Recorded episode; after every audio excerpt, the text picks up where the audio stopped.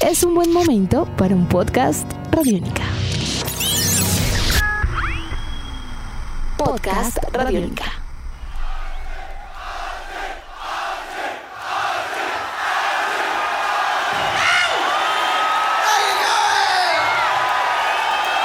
Bienvenidos a otra emisión de Podcast Rock and Roll Radio, un producto de Radiónica desarrollado por el señor Andrés Durán, arroba Andrés Durán Rock, y quien les habla Héctor Mora, arroba Mora Rock and Roll, bajo la producción y captura sonora de Juan Jaramillo, Jairo Rocha y Andrés Cristancho.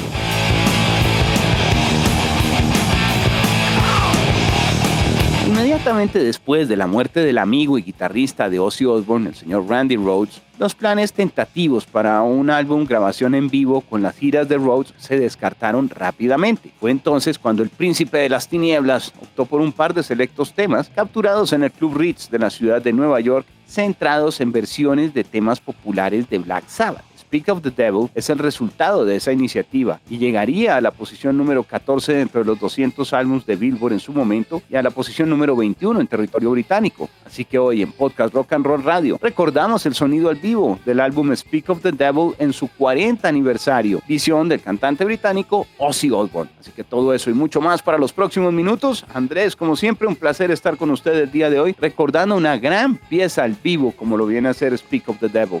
Héctor, es un placer estar de nuevo con usted y por supuesto agradeciendo a todas las personas que hacen posible este Rock and Roll Radio Podcast. ¿Qué le puedo decir, Héctor, cuando eh, resolucionamos que íbamos a hacer un podcast de este disco? Eh, me dio mucha felicidad ya que eh, muy joven eh, pude vivir muy de cerca lo que fue el lanzamiento de este álbum y todo lo que rodeaba eh, alrededor de este. Lo primero que puedo dejar claro, Héctor, es que ya teníamos dos discos en estudio de Ozzy y pues eh, recibir un nuevo álbum en, en- en concierto eh, pues era muy importante. Eh, pero acá hubo un pequeño impasse y es que los planes cambiaron por la muerte repentina de Randy Rhodes. Entonces, Ujú. eh, detrás de este disco hay una historia larguísima eh, en la cual pues vale la pena hacer un podcast.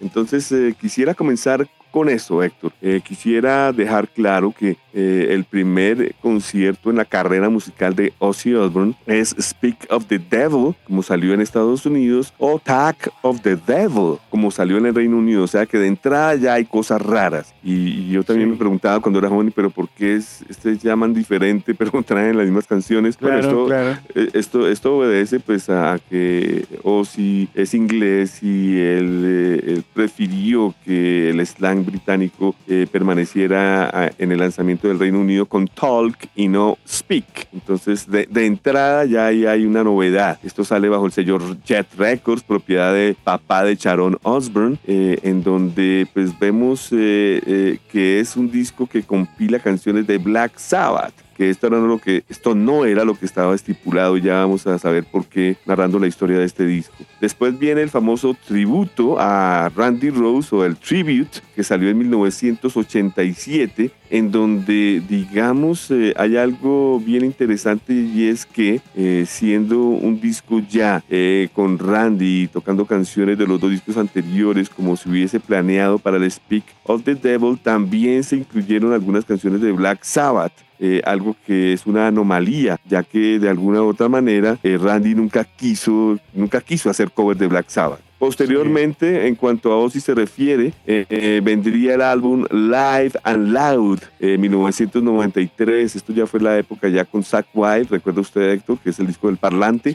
Eh, posteriormente vendría Live at Budokan, eh, 2002, como su nombre lo dice, al vivo en Budokan. En este disco, si no estoy mal, estaba en, en la guitarra también Zack Wild, Robert Trujillo en el bajo, Mike Bordin en la batería. Un disco interesante. Y el último concierto que nos dio Ozzy es Ozzy Live que es, eh, como su nombre lo dice, un concierto de Ozzy que tenían guardado, Héctor. Esto es curioso porque tenían guardadas unas grabaciones que datan eh, del año 81 y se lanzan por primera vez en abril 21 del 2012. Estamos hablando de, de una rareza, esto casi nadie lo conoce, pero sí, realmente es una rareza de, de Ozzy Osbourne eh, que pues eh, de- da como también eh, rareza eh, que viene siendo el mismo repertorio de la gira que aprendimos del tribute o el tributo, el álbum tributo a Ozzy.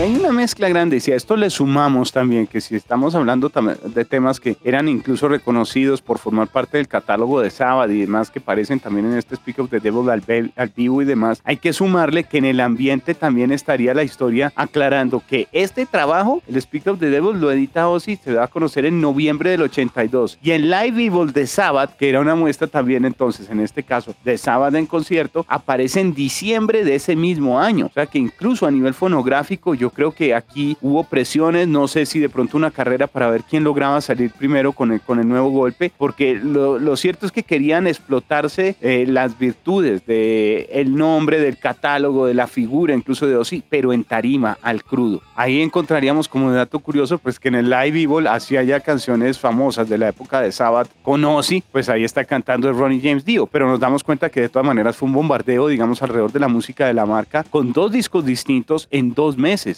Totalmente, Héctor, y, no planeado, porque como eh, nos, eh, dice la historia, eh, Ozzy tenía, digamos, la presión de la Jet Records para grabar un, un concierto con pues, música de sus dos primeros discos en estudio, pero pues de esta manera, Ozzy para, para tratar de hacer algo, hacer algo exótico y diferente, pues quiere hacer clásicos de Black Sabbath en concierto, porque se entera que, que, sus amigos de Black Sabbath están prontos a hacer eso, es, es pura envidia, qué sé yo, por competencia, lo que sea. Entonces, pues convoca a Randy Rhodes, a Tommy Aldrich, a, Rudy Sarzo y, les, les, da a entender este plan de grabar un disco con cover de Black Sabbath y ellos eh, se rehusan. Eh, ellos dicen que no, que, dicen que están muy felices con lo que está ocurriendo con, con Ozzy Osbourne. De hecho, están comenzando sus carreras eh, Randy Rhodes por un lado, Rudy Sarzo por otro, Tommy, bueno, Tommy ya venía con Baco Arkansas, pero de todas maneras a ellos no les gustó para nada la idea. De hecho, se dice, Héctor, que de este impasse la relación entre Randy y Osborne no volvió a ser la misma, ya que a Randy, eh, eh, pues eh, con todo el, el, cariño que le tenía a, a Ozzy y a Sharon, él, dijo un no rotundo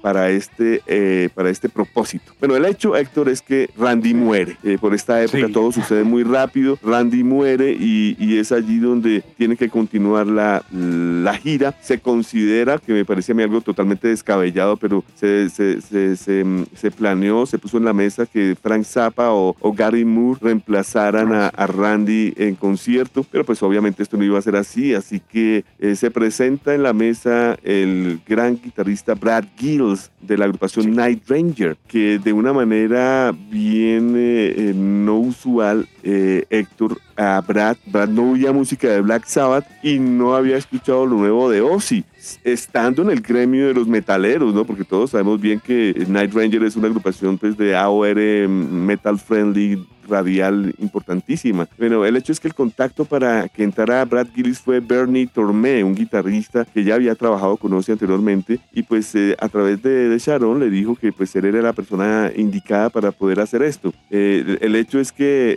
em, el bajista Rudy Sarso le enseñó las canciones en cosa de tres días y al cuarto día eh, fue la prueba de sonido y concierto de una vez, mejor dicho, eh, sin, sin dudarlo un segundo. Entonces, después de que sucede todo esto, entonces yo creo que Ozzy y Dijeron, no, pues ahora sí hagamos lo que queríamos. Y sencillamente, pues les tocó aceptar a, Rudy Sarzo y a, y a, Tommy Aldrich, quienes no querían. Eh, Brad Gillis, pues estaba en este momento como guitarrista de sesión, pues eh, le pagaban por hacerlo. Y, y, y, da como resultante lo que usted dijo, Héctor, increíble, un mes de diferencia. Y pues Ozzy logró lo que quería, ¿no? De una otra manera que su disco saliera un mes antes que el disco de Black Sabbath Live Evil, en donde también allá estaban con sus problemas, ¿no? Porque eh, Ronnie James Dio no estaba para nada de acuerdo de cantar canciones de Ozzy. Él quería que el Live Evil fueran solo canciones de el eh, Heaven and Hell y el Mob Rules, y él no quería cantar canciones de Ozzy, así que por ambos lados estaban pasando por, por momentos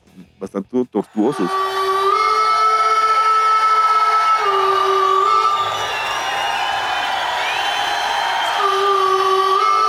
Ahora, a esto tenemos que sumarle que una vez fallece Randy Rhodes, ya de por sí la situación estaba un poco tensa, como usted bien dice, o si estaba un poco ya poseído por ciertos demonios, su trato incluso hacia la misma banda y al mismo Randy, que habían sido pues súper cercanos, era un poco más fuerte y demás. Lo cierto es que el tren se descarrila para Ozzy y es la época en que incluso decían que, que no estaba para cantar con, con el mismo ímpetu, que estaba pues llevado por el alcohol, que no iba a poder desarrollar una presentación en escenario como para un proyecto así de contundente, pero al final no solo se salió con la suya, sino que resultó siendo un disco majestuoso, Andrés. Es difícil encontrarlo en las plataformas digitales para muchos oyentes que nos están escuchando ahora, seguro van a referenciarse eh, en su plataforma favorita. Es muy probable que no aparezca el álbum porque tiene también unas particularidades a nivel legal, como hablamos, el tipo de canciones que Sí. son, el catálogo. Y yo aquí creo que brilla realmente el ensamble como se armó de, de fácil y de rápido, porque cuenta la leyenda incluso que la misma Sharon, cuando estaban preparando el repertorio, que ya se sabía qué canciones eran, estaban seleccionadas y todo, varias veces fue a los ensayaderos, les decía, o si no va a venir, o si no va a estar. O sea, ustedes toca que lo vayan montando todo rápido y en cuestión de días, como usted bien dice, fue un, un- un trabajo increíble el que lograron no solo reunir todos ellos, toda la banda, sino yo creo que nuevamente hay que destacar lo de Brad Gillis, porque le suena esa guitarra de una manera eh, fabulosa, oscura, eh, refuerza todas las secciones rítmicas de por sí que estaban ya presentes en esas canciones. Eh, es casi que evidente que el personaje era el hombre adecuado para ese concierto. Yo creo que cualquier otro no hubiera podido realizar el mismo trabajo. Lamentablemente Brad Gillis quedó también tan aburrido de la relación en esa presentación y en los conciertos que tuvieron que hacer con Ozzy que dijo, nada, yo me devuelvo a Night Ranger, aquí no, no voy a perder más tiempo. Eh, pero, pero digamos que se acercó de una manera especial al tocar y al sentir de Tommy Iommi y las interpreta fabuloso. No se le siente forzado, eh, todo fluye, todo está como unido en un momento mágico. Por esta época Ozzy no se lo aguantaba a nadie, Héctor, el alcohol, las drogas. Recuerda que lo que sucedió en el Álamo. Claro, todo fue ahí, en esa época. Ocurrió, ocurrió en esta época, exactamente. Y, y, pues eh, de una u otra manera todo ya estaba desmoronándose, como usted bien dice, ya Brad quería irse de nuevo para Night Ranger. Eh, Rudy Sarso ya estaba grabando las pistas para Metal Health con Quiet Riot. Era un momento bastante Tommy eh, Wise. eh, complicado. De hecho, eh, se dice, Héctor, que cuando se estuvieron haciendo los ensayos eh, eh, para este disco, inclusi- inclusive en el, en, el, en el soundcheck, un día antes del show, 26 de septiembre del 82, Ozzy tuvo tremendas dificultades para recordar las líricas de las canciones de Black Sabbath y pues tenía Ok. que ayudarse con copialina eh, para poder lograrlo. Aún así, como usted bien lo dice, increíble este disco. Tiene una aura, tiene eh, los comentarios de. Ozzy, eh, la voz que tiene Ozzy ahí, la guitarra de Brad, que como usted bien lo dice, toca también que mucha gente pensó que era Randy, o sea, por como eran rubios y, y toca también, eh, mucha gente no está pendiente de los nombres y esto, mucha gente pensaba que este disco de Speak with the Devil eh, venía con Randy Road. Es, es un discazo, es un discazo las canciones que, eh, que hace Ozzy de Black Sabbath con este ensamble en el Speak to the Devil. Creo que allí eh, solo nos faltó hablar de, de Tommy Aldrich, que años después estaría con Whitesnake, pero justo después de este ejercicio se enrola también y participa con Gary Moore en el Dirty Fingers del año siguiente. Sí, claro, es verdad. eh, la- se va para otro lado. Se, se va por otros caminos eh, diferentes, el gran baterista Tommy Aldrich. Eh, las grabaciones eh, de, de- de- de este concierto eh, se llevaron a- a- al Betamax, al, al VHS, Sí, sí, en esa época el Betamax. eh, en una presentación que se hizo en el Urban Meadows Amphitheater en la ciudad de Los Ángeles, eh, una, una transmisión que llevó a cabo el canal televisivo en TV y pues de allí salieron muchas, mm, ¿cómo se diría?, copias piratas. De hecho Mm. existen muchas por ahí todavía rodando de esta presentación. Eh, es muy chistosa, ¿no? Porque Ozzy estaba tan loco y, que- y que- y quería eh, hacerle un bullying tan, tan tremendo a Black Sabbath, que yo no sé si usted si re- re- recuerda que dentro de los eh, miembros del crew de, de esta gira había un enano que le llevaba trago o agua en cada break de la canción y él lo apodó Ronnie. Eh, entonces, ¿dónde está Ronnie para que me traiga un trago? Y, pues, pues haciendo el bullying al viejo Ronnie James Dio, pues que es bien bajito. Por la estatura, claro, haciéndole bullying puro. Exacto. Qual, André?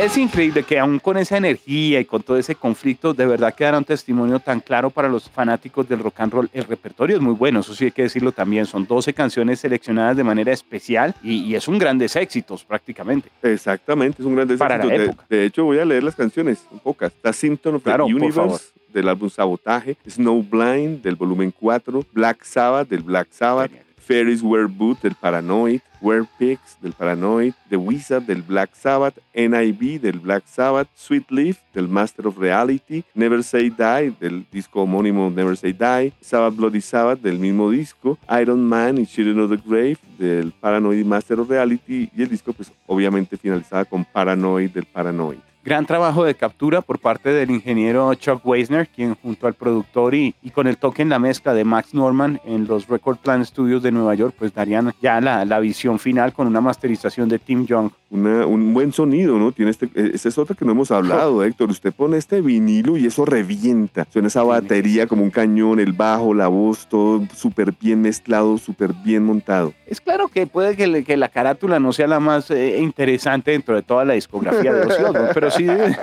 pero sí demuestra el Madman total. O sea, es eso sí, en una especie de, arco que podría ser como un espejo en un fondo negro que dice Speak of the Devil en unas le- letras amarillas con, con un borde rojo como de, de feria de fuego de Las Vegas y él está prácticamente sin camisa en ese espejo como gritando como un ah, pero con los dientes de vampiro, la sangre del murciélago por la boca, él con su tatuaje de dragón y sin ropa y se ve totalmente desquiciado. Y cuando usted abre la portada, pues está él en su trono con la cruz plateada y con Ronnie al lado. No, pues, ma- Sí, sí, sí, es, es, es, es un símbolo, digamos, un poco eh, de extravaganza y totalmente demente frente a la visión de un Osbourne que estaba loco en ese entonces, pero que cuenta con un respaldo de sonido, repetimos, muy, muy distinto. De hecho, uno no pensaría que sea un álbum en concierto, eh, por la carátula como tal, y, y se van a encontrar con una propuesta muy especial porque incluso el show era todavía de esas épocas en que se quería registrar este tipo de momentos de una manera un poco íntima, entonces no son escenarios de 50 mil, 60 mil personas, sino más pequeños, donde hay todavía un control y una conexión con el teatro mucho más cercana. El productor Max Norman tiene que ver mucho también con la producción de este disco y el sonido que le sacó, ¿no? Es impecable el trabajo Sí. que hizo él en la consola de sonido. Yo quedé embobado escuchando el disco nuevamente con, con el sonido de las guitarras. De verdad que el trabajo de Brad es impresionante. Los solos los hace muy bien, fluyen. eh, su sonido como tal, el, el golpe en los dedos, en, en la amplificación, hace que sea un excelente disco de rock and roll. Completamente, estoy de acuerdo. Un- el primer disco en vivo de Ozzy puede ser para mí uno de los mejores, puede estar en el top 3. Algo que estemos dejando por fuera el día de hoy, Andrés, ya que estamos recordando estos 40 años, cuatro décadas para Speak of the Devil y que sea el momento de recordar a nuestros oyentes. Pues claro que sí, Héctor, me encanta su pregunta porque usted ya lo nombró y lo dijo, pero hay que dejarlo claro. Cuiden mucho sus copias en vinilo del Speak of the Devil, porque eso no hay, ni volvió a salir, ni va a volver a salir por problemas legales y contractuales, así que mucho. Y también traten de observar, yo creo que esto está en plataforma eh, para que... ¿El video? El video, sí, el video de, Hmm. eh, del mismo nombre, Speak of the Devil, eh, pues que estaba disponible desde los años 80 a través de un, como lo dije yo, de, de una compañía japonesa de Betamax o VHS, pero pues ya hoy en día eso creo que la Eagle Rock Entertainment lo, lo, lo sacó ya en, en formato DVD en el 2012. Bueno, pues testimonios de la historia del rock and roll que forman parte de nuestro podcast el día de hoy, en un producto desarrollado de manera especial por Radiónica, por el señor Andrés Durán, arroba Andrés Durán Rock, quien les habla Héctor Mora, arroba Mora Rock and Roll, bajo producción y captura sonora de Juan Jaramillo, Jairo Rocha y Andrés Cristancho. Discaso, gran concierto. Me entusiasmó mucho volver a rescatar esta joya del rock and roll, Andrés. Héctor, de mis conciertos favoritos en la historia, Ozzy Osbourne Speak of the Devil.